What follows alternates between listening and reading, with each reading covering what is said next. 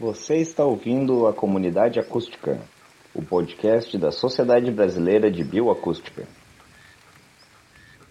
Boa noite, eu sou o Tomás Onésio Rostirola, biólogo e mestrando no programa de pós-graduação em Psicologia Experimental da USP. Meu nome é Renata Souza Lima, eu sou professora da Universidade Federal do Rio Grande do Norte, aqui em Natal. Boa noite, eu sou Marina Duarte, Atualmente eu sou pesquisadora de pós-doutorado, responsável pelo Laboratório de Bioacústica e Ecologia Acústica da PUC Minas, em Belo Horizonte. É um prazer imenso receber vocês aqui. Você de novo, Renata. Muito obrigado por topar gravar esse segundo episódio. E hoje vamos falar sobre o que é ecologia acústica, uma área de pesquisa muito interessante que tem surgido ao longo dos últimos anos e que a gente tem aqui dois dos maiores nomes no campo brasileiro da ciência para conversar com a gente. Eu que agradeço novamente, né, o convite da Sociedade Brasileira de Bioacústica para conversar aqui com vocês. É um prazer estar aqui participando desse podcast da Sociedade Brasileira de Bioacústica. Obrigada mesmo. Imagina, é um prazer ter vocês aqui comigo.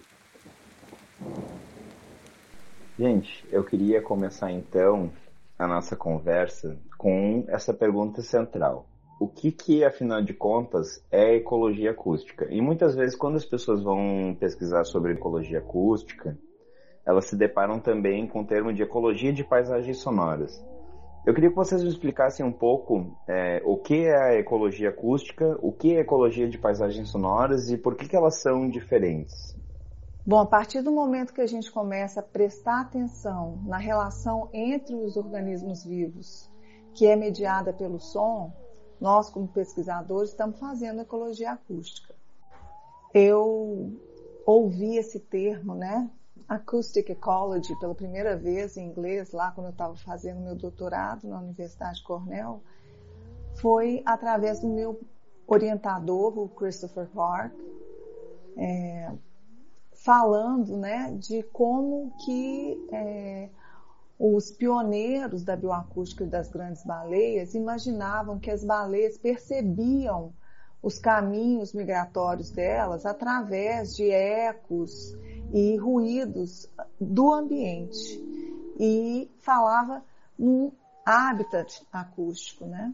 Então eu definiria ecologia acústica, se eu ouso definir aqui, né, como a relação entre seres vivos e o seu ambiente, que é mediada pelo som. Então, isso vai englobar é, relações intraespecíficas, ou seja, entre os indivíduos da mesma espécie, vai englobar interações entre indivíduos de espécies diferentes dentro de uma comunidade num determinado local e também as relações entre toda essa comunidade e o ambiente físico que está também é, produzindo energia acústica que é percebida por, por esses organismos todos de uma certa comunidade. E a minha tese de doutorado é, começava com esse termo, né? Ecologia acústica de baleias de Barthes, é, aqui no arquipélago dos Abrolhos, né, no Banco dos Abrolhos. E por que que eu resolvi usar o termo? Porque além de, de estudar e elaborar na minha dissertação, de, na minha tese de doutorado, sobre a relação ou a interação entre os cantores, entre si, eu também escrevi na minha tese sobre a influência do ruído de embarcações e do ambiente no comportamento vocal desses machos de baleia jubarte. Como que as baleias utilizavam o próprio ambiente para otimizar o alcance da comunicação delas através de adaptações comportamentais. Então, você vê que é uma relação que vai e vem. Os animais, eles utilizam do, do ambiente também para otimizar o seu comportamento vocal. Então, o ambiente ele pode atrapalhar mascarar de alguma forma ou competir de alguma forma com o comportamento acústico dos animais, mas ele também pode propiciar né, que esses sons tenham um maior alcance ou que sejam é, mais eficientes de alguma forma. E aí o ambiente no qual essa comunicação ocorre é o que a gente chama de paisagem sonora, certo? Mas daí qual que seria a diferença de estudar a ecologia acústica para estudar uma ecologia de paisagens sonoras nessa perspectiva? Bom, Tomás, como a Renata já comentou, a ecologia acústica investiga a relação entre os sons biológicos, né, os sons produzidos pelos seres vivos e o ambiente em que eles vivem. E esse tipo de pesquisa é, pode ser feito em várias escalas, tanto temporais quanto espaciais.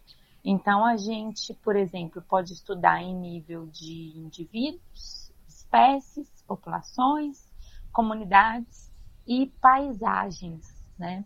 Então, o estudo da paisagem sonora é uma das escalas que que podem ser estudadas dentro da ecologia acústica. Então, quando a gente fala de ecologia de paisagem acústica, quer dizer que a gente está tentando interpretar, responder alguma pergunta, fazer alguma interpretação biológica de como que os sons que compõem uma paisagem interagem entre si. Como a Renata já comentou, né? A gente tem poluição sonora, né, que a gente chama de ruído, vários componentes em uma paisagem que interagem entre si. Marina, tu poderia falar um pouco sobre quais são esses componentes da paisagem que interagem? A ecologia acústica é uma ciência muito recente, né, assim, em comparação com outras áreas da ciência. Então, esses componentes da paisagem acústica, eles estão sendo ainda descritos e a cada ano que passa, mais artigos vão sendo é, descritos sobre os conceitos desses componentes. Então, é até uma oportunidade aqui para a gente discutir com a Renata sobre isso. A princípio, falávamos sobre biofonia, antropofonia e geofonia, sendo que biofonia são os sons biológicos, antropofonia, os sons produzidos por seres humanos e as suas tecnologias, maquinarias, e geofonia, os sons naturais não biológicos. Mas hoje em dia esses conceitos estão sendo desmembrados e mais detalhados. Por exemplo, dentro de antropofonia, a gente tem também tecnofonia, que são aqueles sons produzidos apenas por tecnologias humanas. Dentro de biofonia, a gente tem zoofonia, que são é, os sons biológicos produzidos só por animais. É, então, esses conceitos ainda estão sendo trabalhados e melhorados. Né, Renata? O que, que você acha disso? É, Marina, eu acho que, que esse, a definição do, do termo, do melhor termo para aquele tipo de componente, né, do que a gente está chamando de uma paisagem acústica, isso vai sendo refinado né, ao longo do desenvolvimento dessa área, que é relativamente nova. Agora, como conceitos mesmo análogos àqueles da ecologia que a gente usa, né? Ecologia de populações, de comunidades, é, de paisagens, né? É, realmente a gente tem que pensar muito bem em como que a gente está definindo esses termos que a gente está adotando para fazer nossas pesquisas, né? Para qualificar os fenômenos que a gente observa, que a gente quer estudar. Por exemplo, nicho acústico é uma coisa que vem sendo discutida há muito tempo, né? Foi proposta por vários pesquisadores diferentes, com aplicabilidades diferentes para suas áreas, inclusive a área de paisagem acústica, né? É, foi proposta para a área de urbanismo, bem diferente da, da ecologia acústica que eu trouxe da minha formação, que vem da bioacústica marinha, né? Então, Nicho acústico, por exemplo, é, o Christopher Clark fala disso há, sei lá, mais de uma década que ele fala de nichos acústicos, né? Como que existem grupos de espécies que estão usando o tempo, a frequência e o espaço físico, o alcance, vamos dizer assim, a área insonificada daquele som para descrever um nicho acústico básico, né? uma descrição básica. Agora, isso é muito diferente do, do nicho ecológico. E recentemente o nosso colega, né, o Carlos Araújo e os colaboradores dele, escreveram né, um artigo discutindo exatamente essa semântica mesmo, né, esse termo, o uso do termo e o que a gente ainda precisa pensar. Eu não vou poder falar muito aqui não, porque a gente ainda está pensando nisso, mas eu estou trabalhando com outro grupo de pesquisadores para realmente tentar esclarecer um, outros termos ligados à ecologia acústica e à ecologia de paisagens acústicas realmente. Muito legal isso, porque realmente a gente encontra bastante dificuldade, assim, a, a parte terminológica da ciência, ela é sempre uma sub-área de cada área científica, né? Como que a gente chama cada coisa. Aí eu até vou fazer uma vírgula aqui, porque eu fiquei intrigado com uma coisa que a Marina falou, que era ali que ah, a gente separa a zoofonia dentro da biofonia, mas aí quais seriam outros componentes da biofonia? E eu fico pensando aqui na Mata Atlântica, é bastante comum encontrar taquarais. E o som que eles fazem quando bate uma ventania faz um som bem característico. Então eu poderia chamar, por exemplo, esse som que o bambuzal vai fazer, o taquaral vai fazer quando bate no vento de um tipo de biofonia também, pensando isso num ponto de vista de paisagem sonora, né? Sim, exatamente, isso aí, Tomás. É, zoofonia, eu temei, eu temei com esse termo. Eu acho que a gente foi o primeiro grupo a usar a zoofonia no artigo. Eu não entendo por que, que um, um barulho de taquaral ou um barulho de, de uma seiva que faz tum, subindo assim no, numa árvore, não seja biofonia também. Claro que é biofonia. É biofonia, é fitofonia. não é não? É fitofonia. A gente está falando de, de bioacústica de planta, tem gente estudando bioacústica de planta. Eu não sei até que ponto que, que isso que tem evidência realmente, tá? Estou devaneando aqui junto com vocês, mas eu sempre defendi zoofonia para o termo que define sons produzidos por animais. É pouca gente sabe, né? É, mas plantas também produzem sons. Tem diversas pesquisas já publicadas é, mostrando experimentos em que raízes jovens de uma espécie de planta aquática produziam cliques, sons em, em cliques, né? e, e que aí outros indivíduos respondiam orientando as raízes para a direção de onde estavam sendo emitidos esses sons. Agora, quanto ao bambuzal, tem gente que, que argumenta que é geofonia, porque é o vento, né, que é um processo geofísico que está causando, né, o taquaral mexer, né. E olha, no congresso que teve, né, o primeiro congresso de ecoacústica em Paris, né, em 2015, 14, estávamos eu, Marina, né, é, representando o Brasil, e nesse congresso esses termos foram debatidos, hipóteses foram debatidas pela comunidade. A comunidade não é um consenso de 100%, não existe consenso na nossa comunidade acadêmica em praticamente nada, né? Talvez somente a teoria da evolução, mas hoje em dia nem isso, né?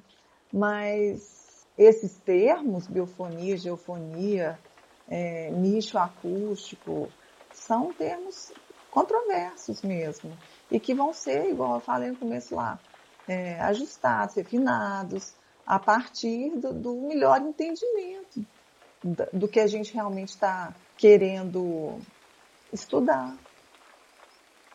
Outra coisa, né, gente, é a bioacústica, como, vamos dizer, disciplina mãe disso tudo que a gente está falando aqui hoje, da ecologia acústica, de ecologia de paisagens acústicas, ela caminha muito agarrada com tecnologia. Então, todas as descobertas, os avanços da bioacústica dependem dos avanços tecnológicos que nos permitem explorar acima e abaixo do espectro de frequências que a gente ouve, do audível.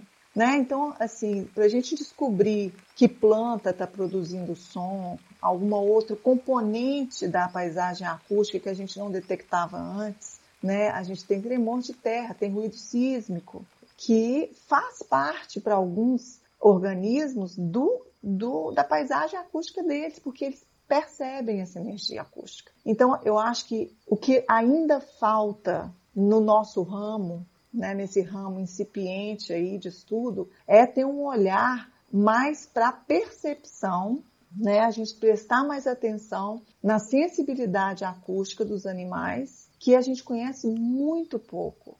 Então, assim, tem algumas coisas que ainda são nebulosas, né? Por exemplo, a gente gravou muito zumbido de abelha, né? O bater das asas de abelha, o bater das asas de colibri, né? Bem-te-vi, que é energia acústica que está no ambiente, mas não necessariamente algo que a gente pudesse qualificar. As minhas alunas ficaram na dúvida e eu falei não, não precisa ficar na dúvida, é exofonia, claro. É um som produzido por ação, mesmo que não intencional, vamos dizer assim, né? Mesmo que não seja um sinal que evoluiu para comunicar alguma informação para um outro organismo, a gente usa na, na ecologia de paisagem acústica uh, vezes na ecologia acústica, o, o som apenas para detectar a espécie. Né? Depois que a gente detecta a espécie, todo o resto é ecologia, ecologia tradicional.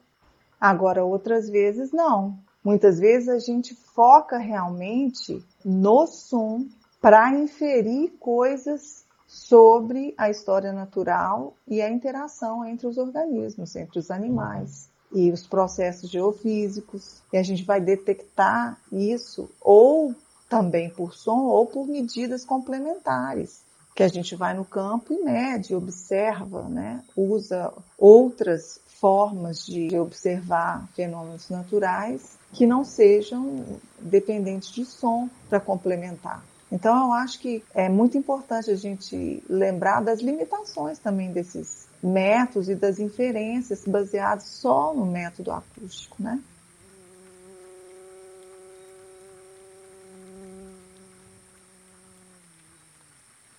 Sim, e aí pensando nessa questão do método da ecologia acústica, você já citou uma das perguntas que se faz dentro, né, que é como que os animais percebem o ambiente à volta. Quais outras perguntas, assim, é, alguém que faça um trabalho com ecologia acústica pode abordar? Nossa, Tomás, é tanta coisa. Eu acho que a maior parte das teorias da ecologia clássica né, podem ser testadas em ecologia acústica. O nicho acústico, né, a Renata mesmo já citou, é, a gente pode tentar entender, né, responder se as espécies estão se distribuindo no espaço acústico, por exemplo, se aquelas espécies que cantam ao mesmo tempo ocupam frequências diferentes, ou se as espécies que têm as mesmas frequências se distribuem no tempo para conseguirem é, se comunicar efetivamente. A gente pode fazer perguntas relacionadas às interações entre os sons biológicos e os elementos externos, né? É, eu trabalho muito com distúrbios ambientais, por exemplo, ruído. O que, que acontece com uma comunidade biológica que está emitindo som numa área ruidosa? Que tipo de resposta né, a gente pode esperar dos animais em um ambiente ruidoso? O ruído afeta, não afeta? Quais são os efeitos do ruído na comunicação dos animais? E uma coisa super interessante que eu estou fazendo agora é utilizar análise de rede, abordagem de, de redes para verificar qual ocorrência de espécies em determinado tempo, por exemplo a gente está vendo agora numa lagoa com uma comunidade de anuros, quais são as espécies que vocalizam ao mesmo tempo, no intervalo de tempo, de um minuto, por exemplo? Existem espécies dominantes? Existem espécies mais centrais, mais importantes para a composição de um coro numa rede de anuros, por exemplo? Essa mesma pergunta pode ser feita para aves. A gente também pode verificar influência de outros distúrbios antrópicos, por exemplo, fogo, como que uma área impactada pelo fogo vai responder a esse distúrbio ao longo do tempo? Isso pode ser feito utilizando sons dos animais. As perguntas são as perguntas que vão explicar por que, né, a gente vai buscar responder por que, que as espécies estão produzindo som naquele local e naquela hora, que é a pergunta central da ecologia, buscar entender a distribuição e ocorrência das espécies. Por que, que essa espécie está aqui e não está ali, analogamente aí? Por que, que uma espécie produz som aqui e não produz som ali?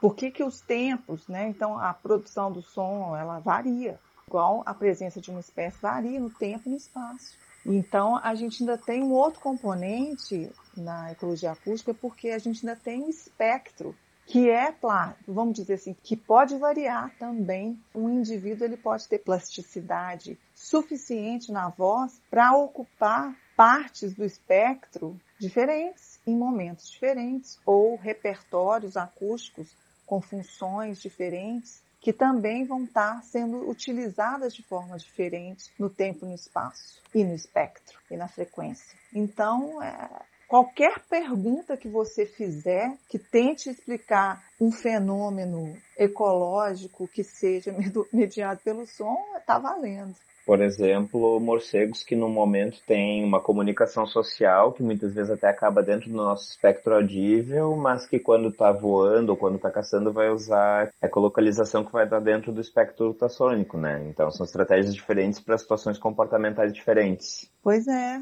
ecologia é dinâmica. É as coisas mudam muito, muito, flutuam no tempo, flutuam no espaço, mudam, né? Os padrões se, se alteram padrões sazonais, padrões espaciais, altitudinais. A gente tem um monte de coisa que pode variar. E toda essa riqueza, essa complexidade é o objeto de estudo da ecologia, para explicar esses padrões que a gente observa, né? E no som a mesma coisa. Igual você queria saber por que, que o sapinho 1 falava mais rápido que o sapinho 2 e por mais tempo. O que está por trás disso? Que relação com os recursos e condições do ambiente que estão influenciando no comportamento vocal dessas espécies. Agora, quando a gente está falando de ecologia de paisagem acústica, no meu entendimento, esse, essa parte né, da, da ecologia acústica tem um, um,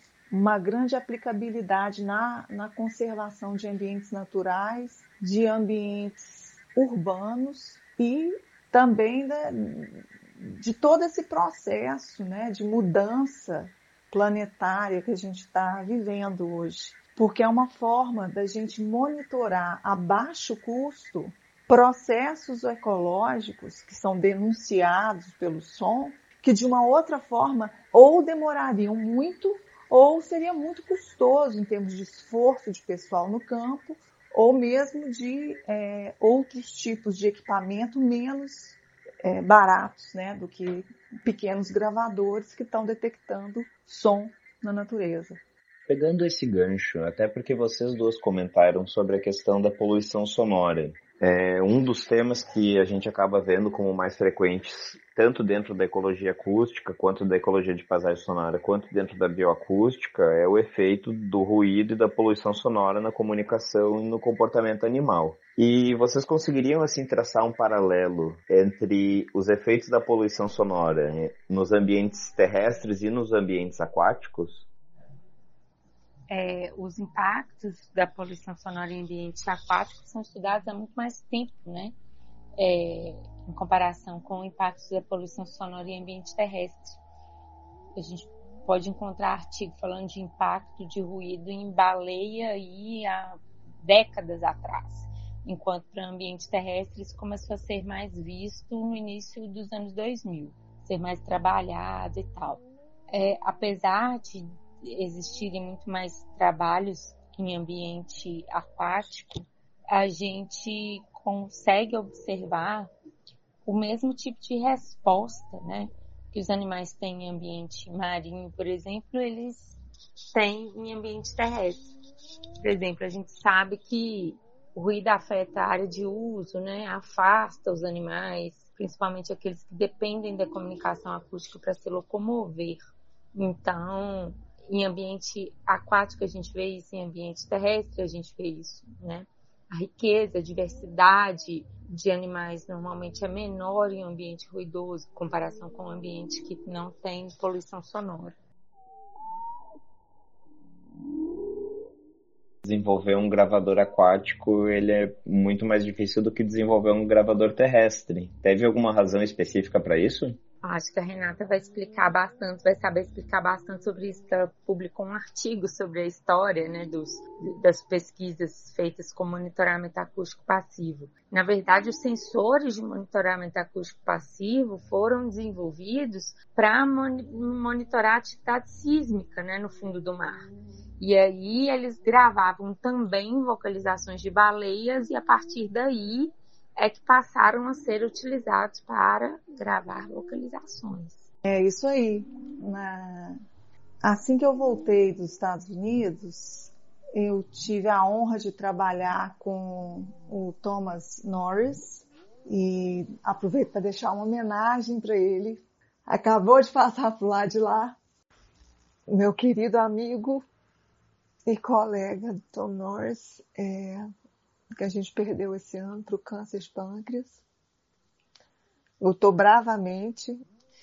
E o Tom uh, me convidou para participar com ele de uma concorrência para fazer uma revisão das tecnologias para detecção, classificação e localização de cetáceos no mar.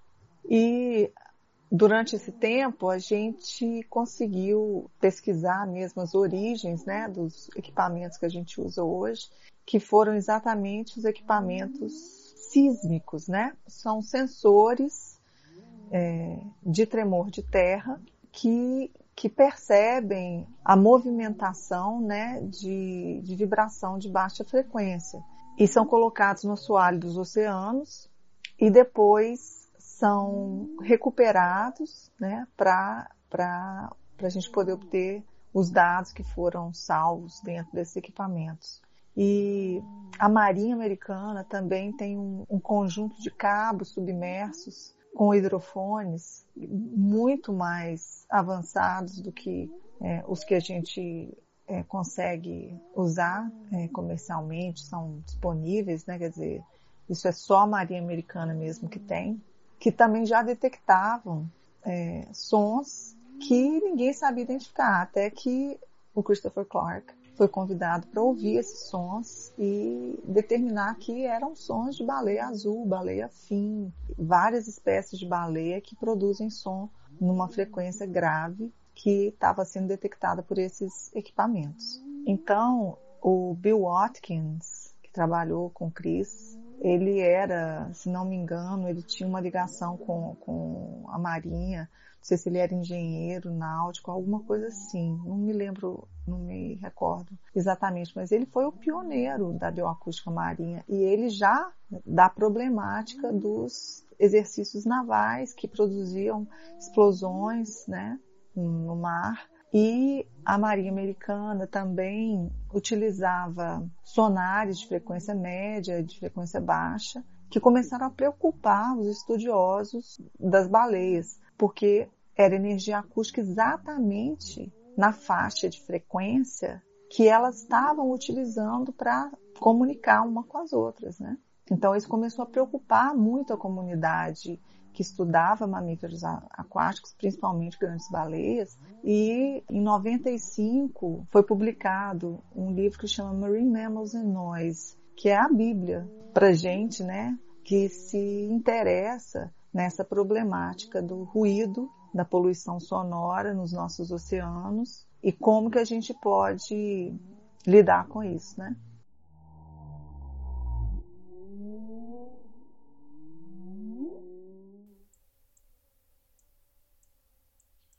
E como que isso pode ser abordado assim? Como é que uma pessoa pode fazer, pode desenhar uma pesquisa dessas? O que que ela precisa para ir a campo?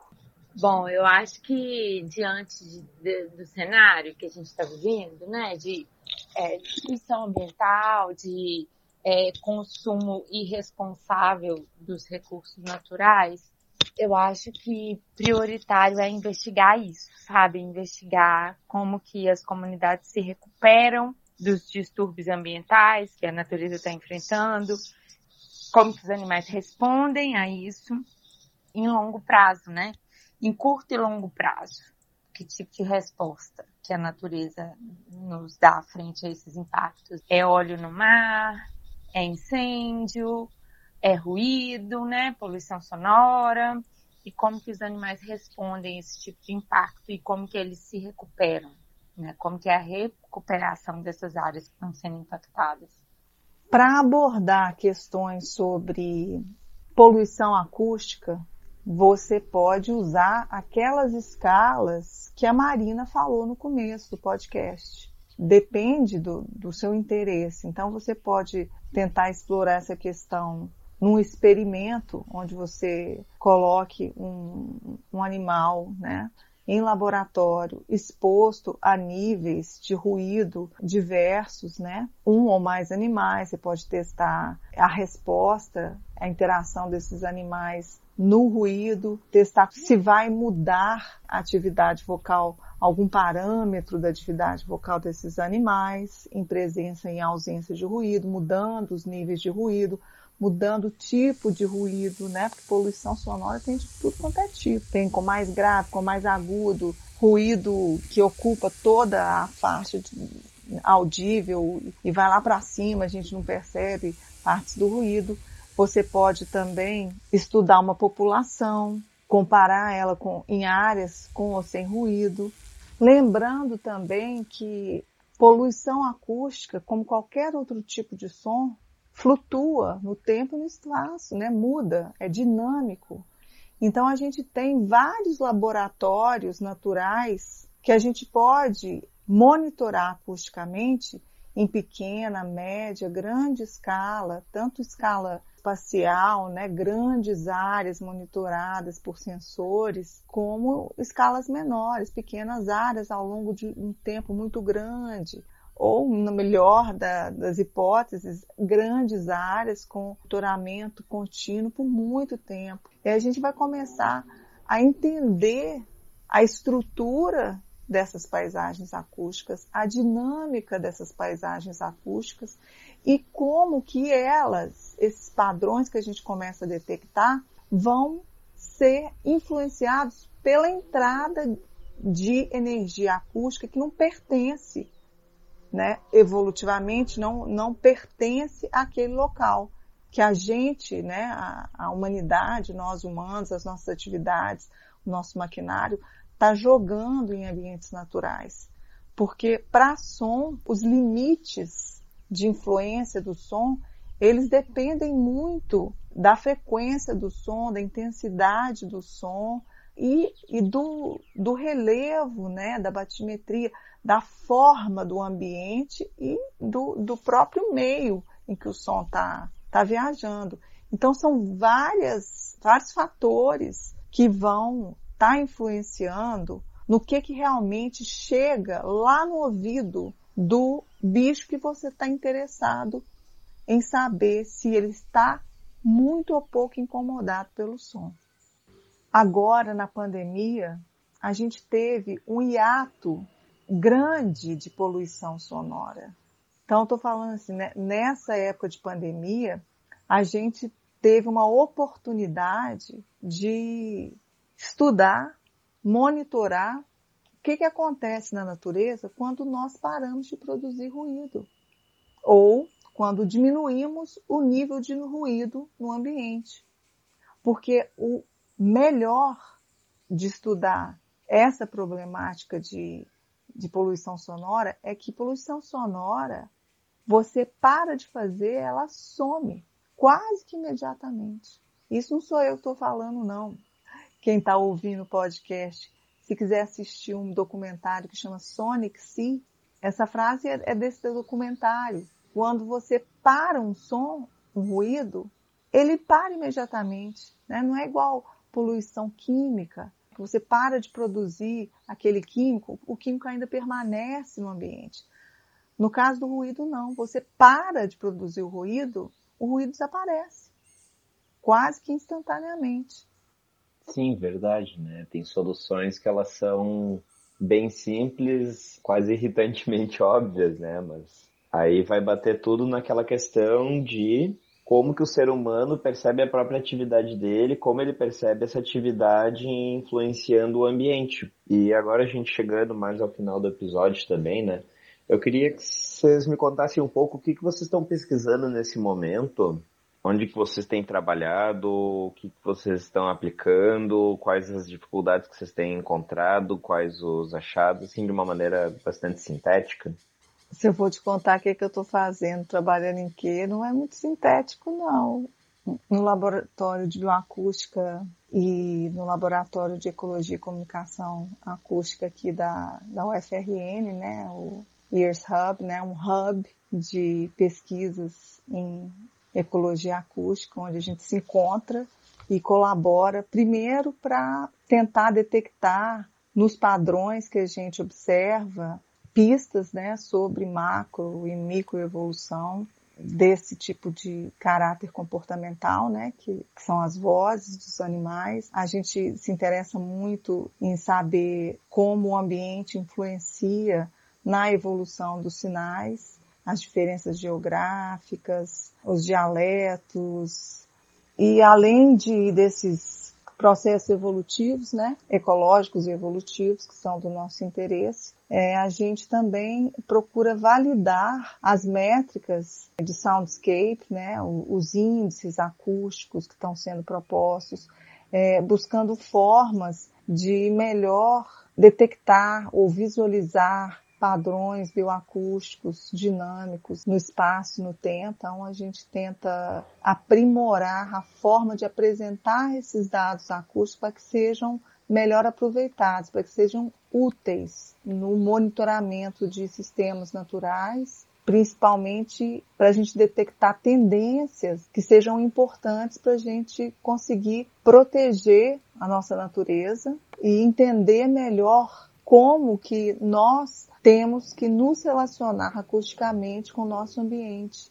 O que está precisando parar e o que, que pode diminuir ou continuar em termos de produção de ruído, né? já que somos uma espécie barulhenta.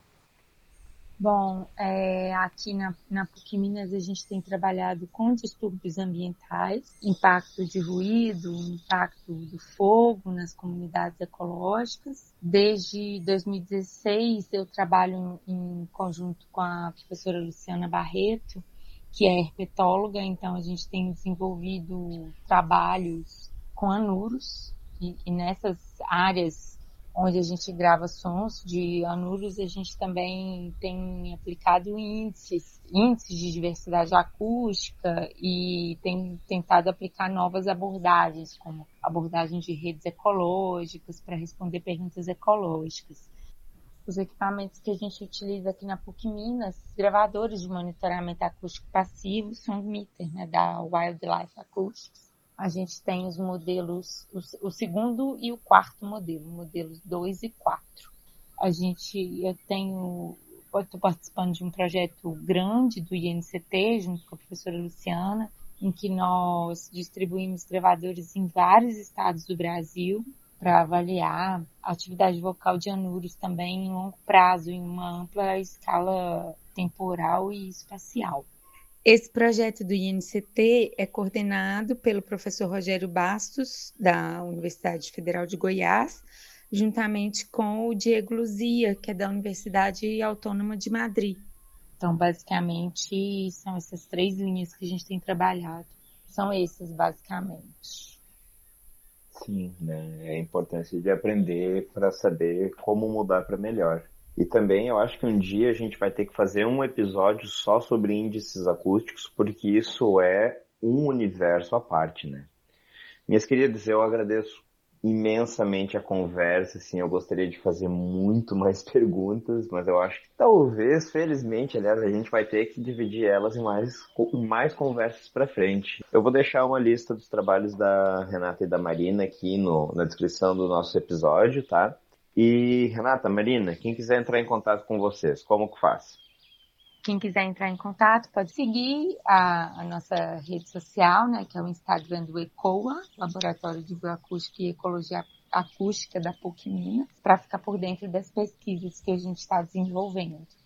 Quem quiser entrar em contato conosco no Laboratório de Bioacústica ou no Ears Hub, pode mandar um e-mail ou um recado pelas mídias sociais no Instagram é arroba Lab of Bioacoustics e no Facebook é Brasil Bioacoustics, com, Brasil com Z, tá? A gente coloca assim em inglês para a gente poder atingir um público maior.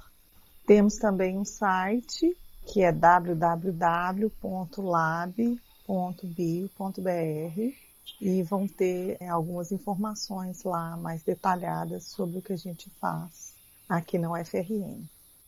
Fechou, muito obrigado. Se você quiser fazer algum comentário sobre esse episódio, mandar um e-mail, mandar uma pergunta para a gente responder mais para frente, você pode mandar um e-mail para comunidadeacústica.sbba.com.br.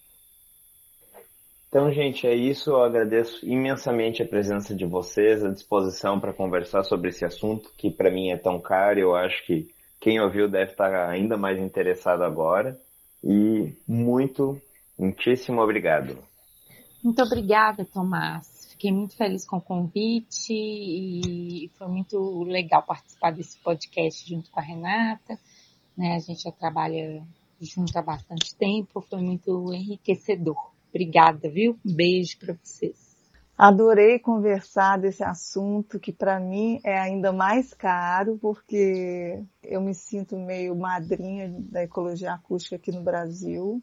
Gostaria muito que as pessoas se envolvessem nisso, porque eu realmente creio que é uma forma da gente conhecer a natureza maravilhosa que não tem um impacto muito grande, né? É muito pouco invasiva, né? É um método que a gente coloca, deixa um gravador e depois vai buscar. Então, eu agradeço novamente, Tomás, o convite. Adorei conversar com você, com a Marina, que foi minha aluna, agora é minha colega e que está desenvolvendo pesquisas muito importantes na nossa área. Então, agradeço imensamente vocês que estão nos ouvindo e deixo apelo ou convite para vocês sintonizarem nos sons da natureza. Tem coisa muito bonita que a gente não pode deixar apagar. É verdade. Muito obrigado todo mundo que está ouvindo a nós também e a gente se ouve por aí. Até a próxima.